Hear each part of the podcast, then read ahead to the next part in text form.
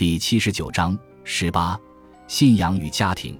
阿方索的父母十分悲痛，但最痛苦的是还是他的妻子伊莎贝拉。他的悲痛感人至深。后来王室的许多代人讲到此事，还会赞美他。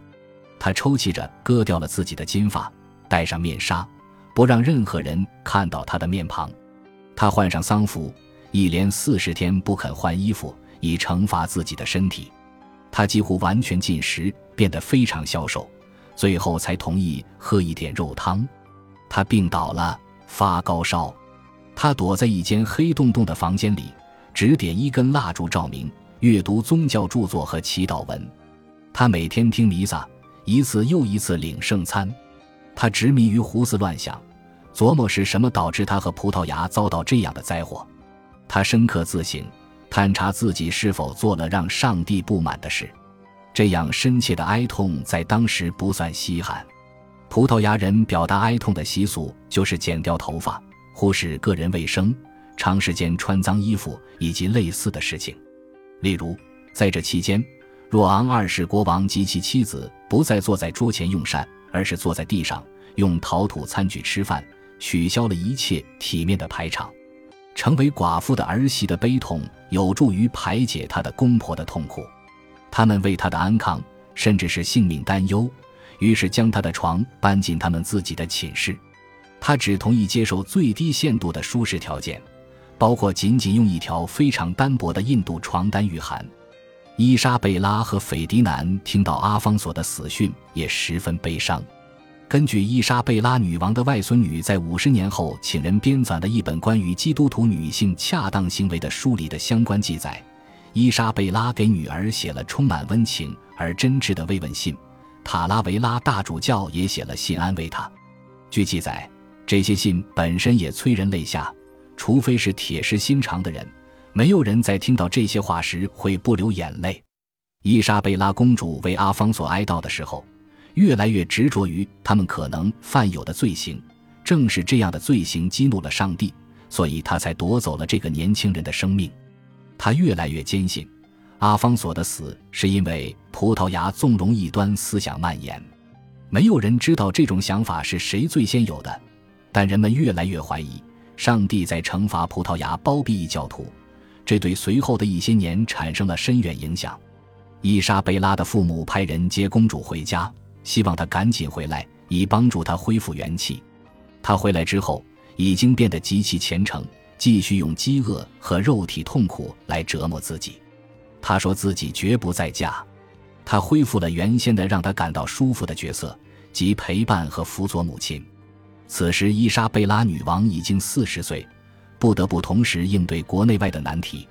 阿方索的死在葡萄牙造成了政治动荡，王位继承出现了争议。若昂二世希望指定自己的私生子若热为继承人，但很多人显然不认可若热的继承权。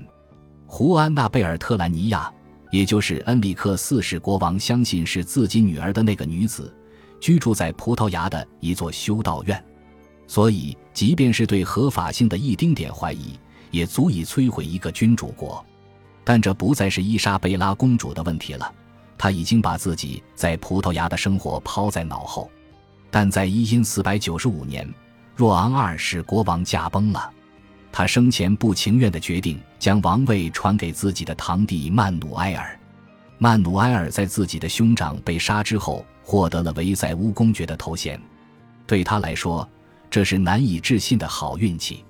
他兄弟姐妹一共九人，他排行第八，所以在他一生的绝大部分时间里，他都极不可能继承王位。但他的哥哥们都已经一个一个撒手人寰。曼努埃尔性情温和，懂得策略，所以在若昂二世国王充满风波的统治期间生存下来。另外，葡萄牙新近获得的繁荣意味着，虽然他是个小国。却发展出了一个宝贵的全球贸易帝国。很快，这个年轻人就被称为“幸运的曼努埃尔”，这是个很恰当的名号。曼努埃尔一世还有一个幸运的打算，他想娶阿方索的遗孀伊莎贝拉公主。他最初喜欢上她，是他护送她去葡萄牙的时候，让他着迷的或许是她的魅力，或许是她充满魔力的舞姿。锦上添花的是，她是卡斯蒂利亚和阿拉贡王位的第二顺序继承人，排在弟弟胡安之后。有些人在窃窃私语，说胡安王子看上去不是很健壮。曼努埃尔一世说不定能成为葡萄牙和西班牙以及这两国所有领土的国王。伊莎贝拉女王和斐迪南国王向曼努埃尔一世国王建议，把他们较小的女儿玛利亚嫁给他，但他固执己见。他说自己要么娶伊莎贝拉，要么到伊比利亚半岛之外找一位新娘。于是，伊莎贝拉和斐迪南开始向年轻的寡妇施加压力，让她停止扶丧和夸张的宗教仪式，嫁给曼努埃尔一世。伊莎贝拉坚决拒绝。据彼得马特记载。她是个非常坚定的年轻女子，一口咬定自己绝不会再与另一个男人婚配。到这一天为止，任何手段都说服不了她。这事就只能这样了。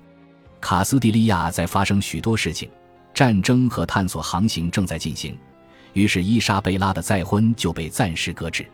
王室的注意力转向胡安，母亲的天使，他继续享受当时所有家庭的长子得到的优待。到因四百九十六年，他十八岁的时候，已经有了自己的前呼后拥的内廷人员，每天的活动遵循极其细致的日程安排，十几名侍从前后侍奉他，在专门官员的配合下，确保他穿上身的每一件衣服都真挚完美，让他的仪表无懈可击。他的全套服装配备极其奢华，包括不计其数的锦缎、金线织物和天鹅绒服装。有专人负责王子的银叶壶，随时供他方便的使用。胡安还有自己的谋士与盟友，他们主要是富户和贵族家庭的子弟，但他的圈子成员也有其他一些人，如克里斯托弗·哥伦布的两个儿子。宫廷的男孩们继续接受意大利学者彼得·马特的最新潮的人文主义教育，他对自己培养未来西班牙国王的工作非常自豪。他开玩笑地说。自己主持着一个角力学校，即古希腊训练年轻人摔跤的学校。我的房子里整天挤满了活泼欢快的贵族子弟。他在给布拉加达主教的信中夸耀道：“他们现在开始渐渐摒弃空虚的爱情，转向文学。他们现在开始认识到，与祖辈灌输他们的错误观念相反，文学并不是军事生涯的障碍。他们承认，学习文学对军事帮助极大。”我努力说服他们，若没有文学的帮助，任何人都不能在和平或战争时期扬名。我们的绝力学校让女王非常满意，他就是君主所有崇高美德的活生生的例子。他命令他的子侄经常到我这里来，还命令比亚埃尔莫萨公爵也跟我学习，除非有急事，不准离开我家。西班牙所有权贵的年轻继承人都跟我学艺。他们每人带两名教师来旁听，以便按照我的安排，回家之后与他们一起复习语法规则，并重复在我这里听到的课。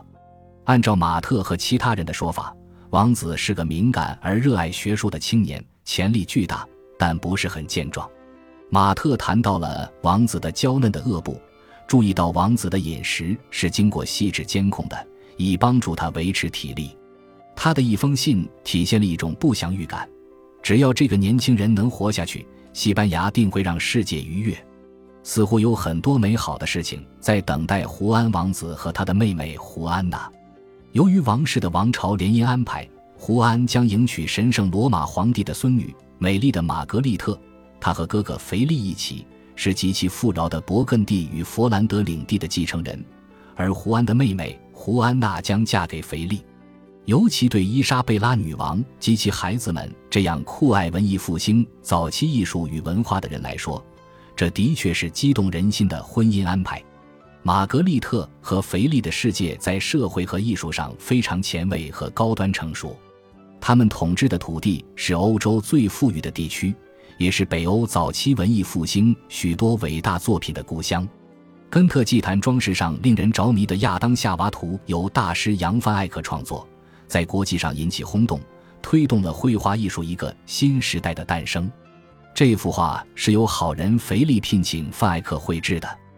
好人肥力是玛格丽特和肥力的曾外祖父。这种艺术在西班牙特别受到仰慕，因为伊莎贝拉的父亲曾聘请扬范艾克的同时代人罗希尔·范德魏登创作米拉弗洛雷斯祭坛装饰画。肥力和玛格丽特兄妹自身也是条件非常好的婚姻对象，他们家族有不计其数的画像被创作出来，用来公开展出，或者送到欧洲各地用来相亲。一套创作于约一千四百九十五年的双联画，包含兄妹两人的肖像，头顶上还画着他们的文章，以宣扬他们注定要继承的广阔的领地。此时，腓力约十六岁。玛格丽特约十四岁，画中分别有十八个单独的文章围绕他们。感谢您的收听，喜欢别忘了订阅加关注，主页有更多精彩内容。